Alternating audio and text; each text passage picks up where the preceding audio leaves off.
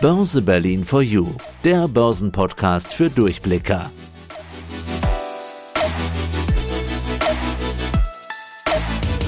Ich grüße herzlich aus dem Börsenradiostudio. Ich bin Andreas Groß. Meine erste Aktie habe ich bekommen Mitte der 80er Jahre als Auszubildender bei Siemens. Es gab damals schon diese Mitarbeiteraktien. Und die Kollegen, die sich auskannten, die sagten, ist eine gute Sache. Sie hatten recht. Mittlerweile ist ein nettes Sümmchen zusammengekommen, ohne dass ich da viel tun musste. Natürlich sind auch nach und nach noch andere Aktien oder ETF dazugekommen, meist ohne viel Stress.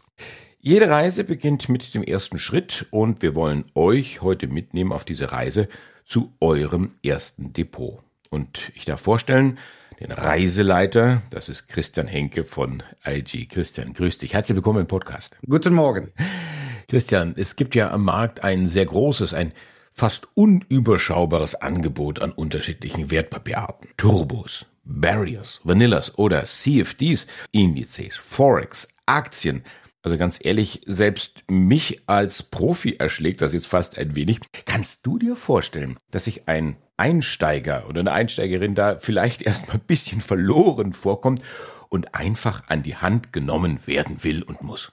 Auf alle Fälle. Ich, natürlich haben wir auch äh, Kunden, die sich jetzt mit dem Thema erst so seit kurzem beschäftigen. Ich meine, ich bin auch nicht praktisch als Meister vom Himmel gefallen. Ich hatte auch 1988, das war der Zeitpunkt, wo ich mich für Börse interessierte und ich hatte dann den ersten Fonds gekauft und nach anderthalb Jahren, ohne auch, wie es bei dir war, was großartig dafür zu tun, letztendlich dann auch mit Gewinn verkauft. Gut, das war natürlich auch ein bisschen Zufall. Es war auch eine sehr gute Börsenzeit. Meine erste Aktie war übrigens Volkswagen, auch mit plus minus null verkauft, weil damals der Herr Lopez Einkaufsvorstand, ja, da gab es doch dann auch ein bisschen Tobavo. Aber wie gesagt, jeder Anfang ist nun mal schwer und auch so mein erster Ratschlag für diejenigen, die sich ja damit jetzt beschäftigen wollen oder auch natürlich in Anbetracht mal für die spätere Rente sich damit beschäftigen müssen ich habe angefangen wirklich mit meinem allerersten Buch, was auch noch bei, immer bei mir im Regal steht, nämlich mit dem schönen Titel, was Sie über Aktien wissen müssen. Also das ist wirklich ein Buch, welches wahrscheinlich immer noch erhältlich ist. Das heißt also, der Anfänger sollte sich damit durchaus erstmal sich einlesen. Ja, heutzutage macht man das über YouTube und übers Internet. Damals war es bei mir noch klassisch mit dem Buch. Und da ich natürlich auch Analyst bin, aber auch technischer Analyst bin, das heißt also, ich schaue mir an die Kursentwicklung aus der Vergangenheit und mit Lineal und Bleistift versuchen wir Trends zu identifizieren. Wie geht es weiter? Und da hatte ich zum Beispiel damals in den 90er Jahren an der Volkshochschule einen Kurs besucht. Also wie gesagt, jeder fängt mal klein an. Das muss man sich auch selbst äh, beibringen. Ja, Andreas, Rückschläge gehören auch, und das sage ich von Anfang an, leider oder Gott sei Dank auch dazu. Ja, jetzt kann man natürlich sich überall informieren. Du hast Buch gelesen, du hast Kurse belegt bei der Volkshochschule. Mittlerweile gibt's hier YouTube, TikTok und Instagram und jeder schreit, ich weiß, wie es geht, ich verrate es euch. Es ist natürlich schön, dass man sich so informieren kann, aber irgendwann muss man auch mal zu Potte kommen und diese ganzen Informationen irgendwo dann umsetzen und dann muss das erste Depot dann irgendwo stehen. Wie schätzt du das ein? Haben viele Einsteiger, gerade weil es so viel Informationen gibt, vielleicht den Anspruch, gleich von Anfang an alles richtig und möglichst perfekt machen zu wollen und stehen sich damit vielleicht doch ein bisschen selber im Weg? Auf alle Fälle. Das Problem ist eines jeden Anlegers. Das ist heute so, das war äh, zu meiner Zeit so, das war auch zu deiner Zeit so. Man möchte natürlich immer zu den Gewinnern zählen. Ja, das heißt also, wenn ich äh, zehn Aktien mir ins Depot lege, gehe ich davon aus, dass ich immer recht habe und dass alle zehn Aktien dann auch im Gewinn sind. Das ist natürlich ein Trugschluss. Das ist nicht so. Das ist leider nicht so oder Gott sei Dank nicht so. Es gibt also kein Geheimrezept, was die Börse angeht. Ja, also jetzt beim Doppelpass müsste ich drei Euro ins Phrasenschwein werfen. Die Börse ist keine Einbahnstraße. Man lernt natürlich aus den Erfahrungen, aber natürlich heutzutage, und das ist gegenüber unserer Zeit, gibt es natürlich weitaus mehr Informationsquellen. Wenn ich damals auch als junger Student Informationen haben wollte, Internet, mit einem 56K-Modem. Das war äußerst schwer und langwierig. Man ist dann zur heimlichen Sparkasse gegangen und dann bekam man Informationsmaterial von der Westdeutschen Landesbank in meinem Fall zugeschickt. Also das ist heutzutage natürlich alles besser. Diese Informationsflut, die hat natürlich den Nachteil, ne, wie es schon im Namen steckt, man wird überflutet und das erschwert natürlich schon den Anfang, wenn ich jetzt vor einem weißen Blatt Papier stehe, beziehungsweise vor einem leeren Depot. Ich habe also bei einer Bank ein Depot öffnet, habe da eine Summe X eingezahlt und jetzt wird's natürlich schwierig. Ne? Ich will das Depot füllen. Ich sehe, dass Freunde, Bekannte, Familienmitglieder schon erfolgreich sind, teilweise schon sechsstellige Depots haben. Und ich möchte natürlich auch anfangen. Und das ist natürlich äh, der allererste Schritt. Also viel Information, vielleicht auch der eigene Anspruch, der dann ein bisschen hoch ist. Aber auf der anderen Seite jetzt loslegen ohne Plan ist auch nicht das Gelbe vom Ei. Deswegen wollen wir euch jetzt ein paar Beispiele geben, was man jetzt zu Beginn machen sollte. Natürlich ohne jetzt Empfehlungen auszusprechen, denn Christian, du hast es gesagt, die Börse ist keine Einbahnstraße. Ich sage ganz gern, die Börse ist keine Autobahn und hat schon gar keinen Autopiloten und todsichere Tipps gibt es schlichtweg nicht, aber sinnvolle Strategien. Welche Anlageklasse schaue ich mir am besten zum Einstieg an? Ja, da haben wir ja verschiedene. Ja, wir haben insgesamt vier äh, sogenannte Asset-Klassen. Das heißt also, die beliebteste für uns Deutsche sind natürlich die Aktien. Aber wir haben natürlich auch Anleihen. Das heißt also, ich kaufe mir beispielsweise von der Bundesrepublik Deutschland ein sogenanntes festverzinsliches Wertpapier, bekomme für eine gewisse Laufzeit einen äh, gewissen Prozentsatz immer an Zinsen jedes Jahr gut geschrieben. Ich kann natürlich auch in Rohstoffe investieren. Das ist heutzutage Gott sei Dank auch für uns Privatanleger auch kein Problem mehr. Also so vor 20, 30 Jahren waren Rohstoffe und vor allem Währungen nur den Experten vorbehalten, also den großen Banken, die dann mit ja teilweise hochspekulativen Optionen und Kontrakten am Rohstoffmarkt gehandelt haben. Ja, ich meine, viele, vielleicht auch Jüngere, kennen ja auch noch den Film Die Glücksritter, ja, wo es um Orangenkonzentrat geht. Das, das war auch natürlich ein Film, den man zu meiner Zeit angeschaut hat. Ja, und da hat man sich auch gefragt, ja, was ist das eigentlich? Kann man das an der Börse handeln? Ja, kann man. Also wie gesagt, wir haben vier verschiedene Assetklassen, die sich immer anbieten. Klar, die Anfänger, die konzentrieren sich auf Aktien. Aber auch da gilt es, sich konzentriert vorzubereiten. Und hier natürlich sage ich schon von Anfang an ein Schlagwort, was wichtig ist. Das ist die Diversifizierung. Was heißt das? Viele machen den Fehler, da will ich mich auch nicht ausschließen. Man ist auf den deutschen Leitindex konzentriert. Ne? Dann schaut man NTV, dann sieht man andere Fernsehformate, vielleicht auch die Börsensendung bei ARD und man sieht die Kurstafel, also die deutschen Aktien, die Unternehmen, die kennen wir alle ob ich ein Mercedes fahre oder ein Produkt von Henkel habe oder von mir aus paar Schuhe von Adidas. Also viele Deutschen konzentrieren sich auf den heimischen Aktienmarkt. Ne? Das bezeichnen wir als Home Bias. Das heißt, wir schauen nicht unbedingt über den Tellerrand und äh, legen sich dann halt überwiegend Aktien aus dem deutschen Leidenex kurz DAX ins Depot. Ist im Grunde nicht verkehrt, aber unter Diversifizierung verstehen wir auch, dass wir ein Depot haben. Ich würde das mal als bunte Tüte bezeichnen. Das heißt also, ich nicht nur Aktien aus Deutschland, sondern zum Beispiel auch aus Frankreich, aus den USA. Ich glaube, auch den jüngeren Zuhörern, die dürfen natürlich solche Unternehmen wie Nvidia, Facebook, Meta, Apple, viele werden wahrscheinlich auch ein entsprechendes Produkt haben. Das sind natürlich auch Unternehmen, die man dann auch ins Depot legt. Oder beispielsweise, was jetzt natürlich auch neuerdings kommt, ähm, eine Shell, eine BP, ja, das ist natürlich nicht unbedingt nachhaltig, aber aktuell laufen Ölaktien wie geschnitten Brot. Und wenn man sich aus verschiedenen Ländern, aus verschiedenen Regionen, aus verschiedenen Branchen sich halt Aktien ins Depot legt, das bezeichnen wir als schöne Diversifizierung. Warum machen wir das? Das machen wir aus einem ganz einfachen Grund. Wir wollen, und das gilt auch für jeden Anfänger, von Anfang an das Risiko minimieren. Die Volatilität, also die Schwankungsbreite eines Depots, das wollen wir auch relativ gering halten. Warum? Weil wir ganz einfach vielleicht noch studieren, weil wir vielleicht am Anfang des Berufs sind. Und da hat man vielleicht nicht immer Zeit, wie wir zwei, wo wir acht Stunden oder neun Stunden am Tag uns nur um Börse konzentrieren können, um halt ein Depot zu haben, was wenig Risiko hat, aber mittel- bis langfristig aber auch äh, Wachstumschancen hat. Und darum ist so eine Diversifizierung auch von Anfang an extrem wichtig. Investieren in Unternehmen oder entsprechende Anlageprodukte, die man versteht.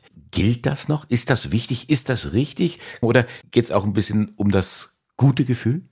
Naja, das gute Gefühl äh, spielt natürlich auch eine Rolle, aber letztendlich sollte man nicht unbedingt immer aufs Bauchgefühl achten. Es geht letztendlich um reine Fakten. Gerade wenn man anfängt. Viele machen den Fehler, und konzentrieren sich auf die Fundamentaldaten eines Unternehmens. Und das ist natürlich, wenn man das nicht gerade studiert hat oder gelernt hat, ist schon etwas schwierig. Aber viele machen es und viele fahren damit auch richtig, Unternehmen anzuschauen, die man kennt, die Produkte, die man kennt, vielleicht auch ein Unternehmen aus der eigenen Stadt, wo vielleicht Angehörige, Freunde selbst arbeiten und auch davon erzählen können.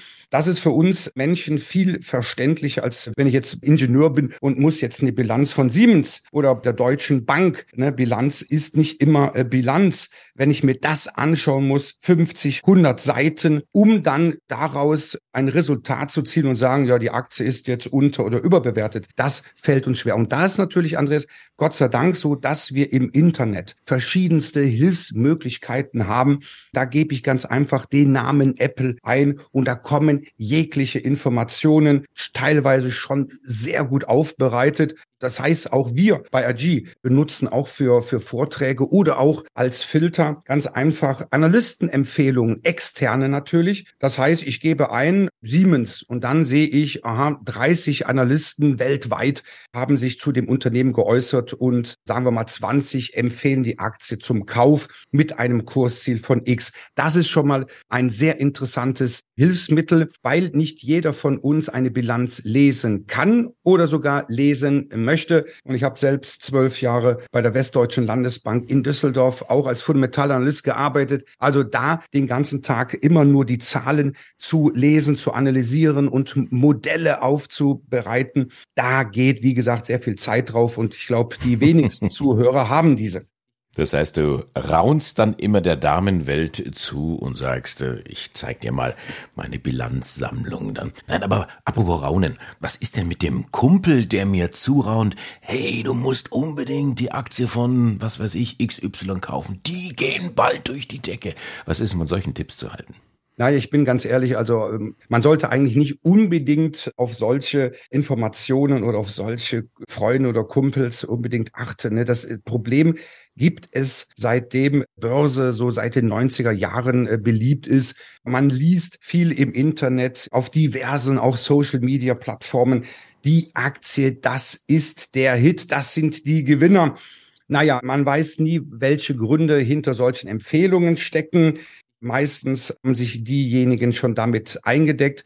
Wie gesagt, natürlich, wenn ein Freund sagt, hör mal zu, die Aktie XY, das könnte von Interesse sein. Das ist vielleicht schon mal ein schöner, interessanter Hinweis. Aber letztendlich sollte jeder Zuhörer, jede Zuhörerin sich das Unternehmen anschauen. Man sollte natürlich selbst analysieren, selbst eine Recherche machen. Für diejenigen, die sagen, ja, ich habe partout keine Zeit, erst einmal mich jetzt in jedes Unternehmen einzulesen, da haben wir Gott sei Dank natürlich in der Finanzwelt, haben wir natürlich Produkte, ein ETF. Wir haben natürlich auch Aktienfonds, wo also hochqualifizierte Fondsmanager die Arbeit übernehmen. Also wie gesagt, es gibt eine breite Palette für den Fall, dass ich keine Zeit habe oder das auch nicht machen möchte. Ich kenne auch viele, die ganz einfach sagen, ich habe ein Depot von 100.000, ich habe da nur ETFs und Fonds drin. Ich will überhaupt jetzt nicht jedes einzelne Unternehmen anschauen. Ziel ist ja, dass wir von Anfang an in der Lage sind, solche Aktien uns anzuschauen und natürlich auch den Aufwand überschaubar halte. Ja, beispielsweise, indem ich so ein Finanzportal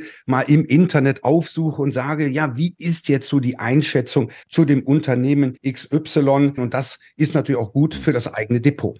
Man kann sich ja auch die bunten Tüten der Profis so ein bisschen anschauen.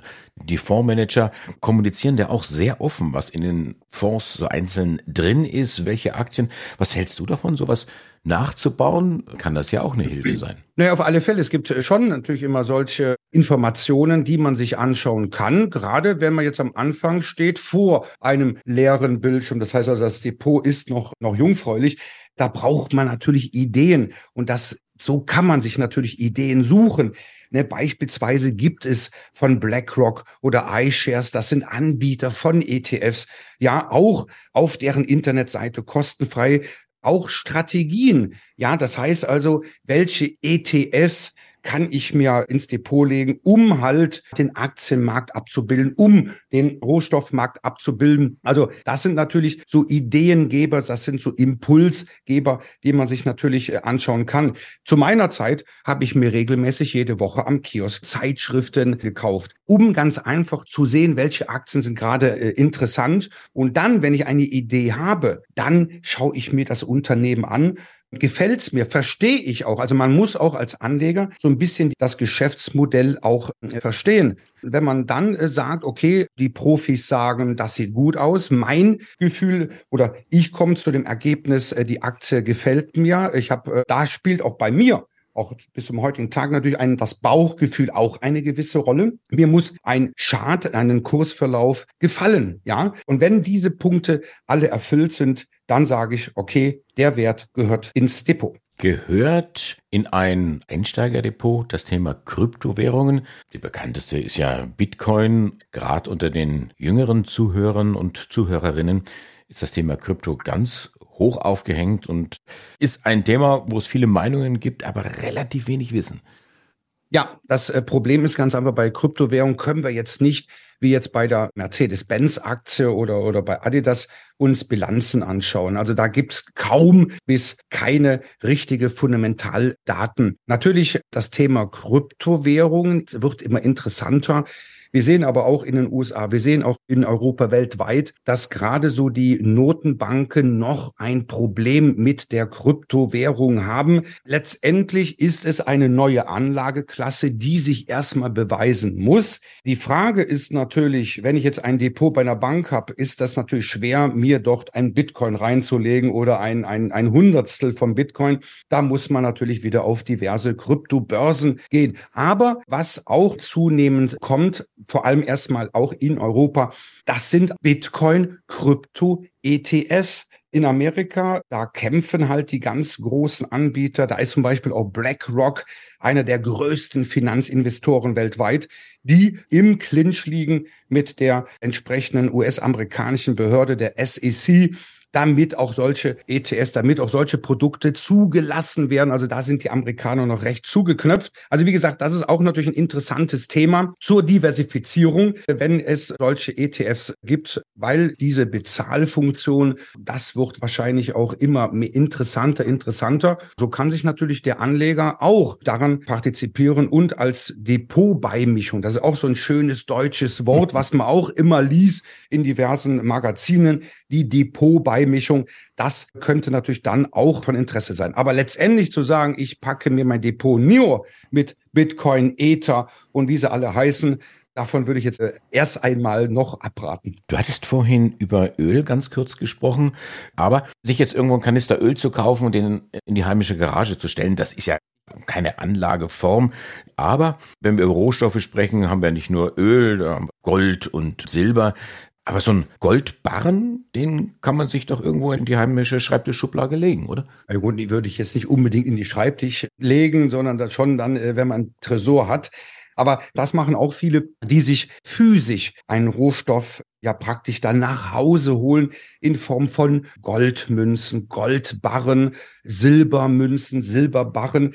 Aber letztendlich muss man natürlich als Anleger wissen, wenn ich mir sowas kaufe, ja, und es Jahre halte, es bringt keinen Ertrag. Das heißt also, wenn ich jetzt aktuell zur Bank gehe, dort 1000 Euro auf mein Konto lege, ich bekomme dann jetzt immer zunehmend mehr und mehr Zinsen, da habe ich jedes Jahr einen Ertrag. Das habe ich bei Gold und Silber nicht. Also ich spekuliere darauf, dass irgendwann mal der Goldpreis viel höher ist und ich kann den Goldbarren verkaufen. Das machen natürlich auch einige, aber letztendlich gibt es natürlich andere Möglichkeiten, ne? wie schon Öl. Keiner wird sich ein Barrel Öl, das ist ein Fass, das sind 159 Liter, sich in den Keller stellen oder in die Garage. Das äh, bringt nichts und da haben wir das gleiche Problem, bringt keinen Ertrag. Wir können natürlich, wenn wir jetzt sagen, der Ölpreis steigt, gibt es Aktien, die profitieren, dass der Ölpreis steigt. Das ist eine Shell, das ist eine BP, das ist eine Total Energies. Das sind auch noch andere Unternehmen, die davon profitieren profitieren, wenn der Ölpreis wieder steigt. Die Aktien sind interessant, weil wir davon ausgehen, dass wir vielleicht spätestens im kommenden Jahr wieder eine höhere Nachfrage nach Öl haben. Aber das sind auch Unternehmen, die eine schöne hohe Dividende zahlen. Und das ist natürlich, Andreas, auch ein Kriterium, wenn ich mir ein Depot gestalte. Das machen viele auch, die sich dort Aktien von großen Unternehmen reinlegen, die kontinuierlich hohe Dividenden zahlen. Ja, ich bezeichne das immer so als, als Obstbau Baumstrategie, also die Aktien, das ist der Baum und die Dividenden, das ist das Obst, was ich einmal im Jahr oder teilweise vielleicht auch viermal im Jahr äh, pflücke, um so einen langfristigen Kapitalzuwachs zu erzielen. Wie gesagt, auch bei Gold können wir entweder natürlich auch über andere Finanzprodukte wie ein ETF das kaufen. Die Welt, die ETF-Welt ist ja in den letzten Jahren extrem gestiegen. Aber da lohnt es sich vielleicht äh, beispielsweise Aktien von Unternehmen, die sogenannten Goldminenaktien, dann nachzudenken, falls der Goldpreis wieder steigt. Auch interessant sind Aktien, die Uran produzieren oder Lithium für Batterien, ne, E-Mobilität. Also wie gesagt, da kann man natürlich, wenn man solche Trends ja davon profitieren möchte, dann einfach die Aktien der Unternehmen in diesen Bereichen letztendlich kaufen. Was ist denn eigentlich mit diesen Spezialthemen, die immer wieder hochploppen, wo dann die ganze Anlegerwelt draufspringt? Da hatten wir das Thema Wasserstoff zum Beispiel. Jeder hat gesagt, ah, du musst jetzt hier eine Wasserstoffaktie kaufen, die geht durch die Decke. Ist mittlerweile wieder relativ ruhig geworden oder ganz aktuell das Thema künstliche Intelligenz. Du hattest vorhin Nvidia angesprochen. Das ist natürlich ein wahnsinnig weiter Bereich und viele Unternehmen sagen auch, wir beschäftigen uns auch mit dem Thema künstliche Intelligenz und Anleger greifen dann fast reflexartig zu. Naja, und gerade wenn ich jetzt Anfänger bin, möchte aber vielleicht an solchen Technologien partizipieren. Ja, also die künstliche Intelligenz, KI, das wird unser Leben beeinflussen, möchte ich es mal so sagen. Ob man jetzt Freund äh, davon ist oder nicht, oder Wasserstoff oder alles, was äh, die grüne Nachhaltigkeit, die grüne Anlage, Investitionen angeht, wo ich sage, okay, das ist nicht nur ein, ein, ein Trend von paar Monaten, sondern Jahre und länger. Dann natürlich zu sagen, ich kaufe mir jetzt zum Beispiel Offshore-Aktien. Also das sind Unternehmen, die in Meer Windparks äh, stellen, ja, wo wir auch sagen, ah, wunderbar nachhaltig nachhaltig, ist alles ökologisch sehr gut, aber das sind Aktien, die sind in den letzten Wochen, Monaten so dermaßen unter die Räder gekommen. Aber das ist natürlich dann ein Trend, die, daran kann ich partizipieren, indem ich halt Aktienfonds oder auch ETFs nehme, die für Spezialthemen geschaffen sind.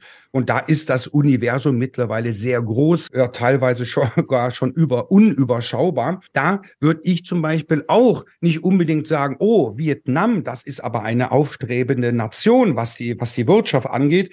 Ich kaufe mir jetzt eine vietnamesische Aktie. Andreas, ich kenne kein einziges Unternehmen in Vietnam. Aber das brauche ich auch nicht als Anleger. Da kann man natürlich auf Produkte wie ein Aktienfonds natürlich zurückgreifen, wo die Fondsmanager vor Ort die Unternehmen kennen, besuchen und auch bewerten können. Und das Gleiche haben wir natürlich auch mit diesen Spezialthemen. Ob jetzt Künstliche Intelligenz, ob das jetzt irgendwann mal ausgereizt ist, das Thema, und dass wir dann bei den Aktien wie eine Nvidia beispielsweise auch mal einen deutlichen Rücksetzer, wir sagen dazu Korrektur sehen, das ist meines Erachtens sehr wahrscheinlich. Aber das muss ich als Anleger aussetzen. Wenn ich sage, ich möchte, das Thema ist das Thema, die Technologie in den nächsten 10, 20 Jahren, dann muss ich auch mal eine 10 oder 20 prozentige Korrektur halt auch verkraften können, auch psychisch verkraften können und ganz einfach mal diese Aktien auch für einen langen Zeitraum liegen lassen. Wie lautet jetzt zusammengefasst das Fazit, der Tipp an die Einsteiger? Nie alle Eier in einen Korb und die Erkenntnis, dass es den idealen Zeitpunkt zum Anfangen nicht gibt, es sei denn, er ist jetzt.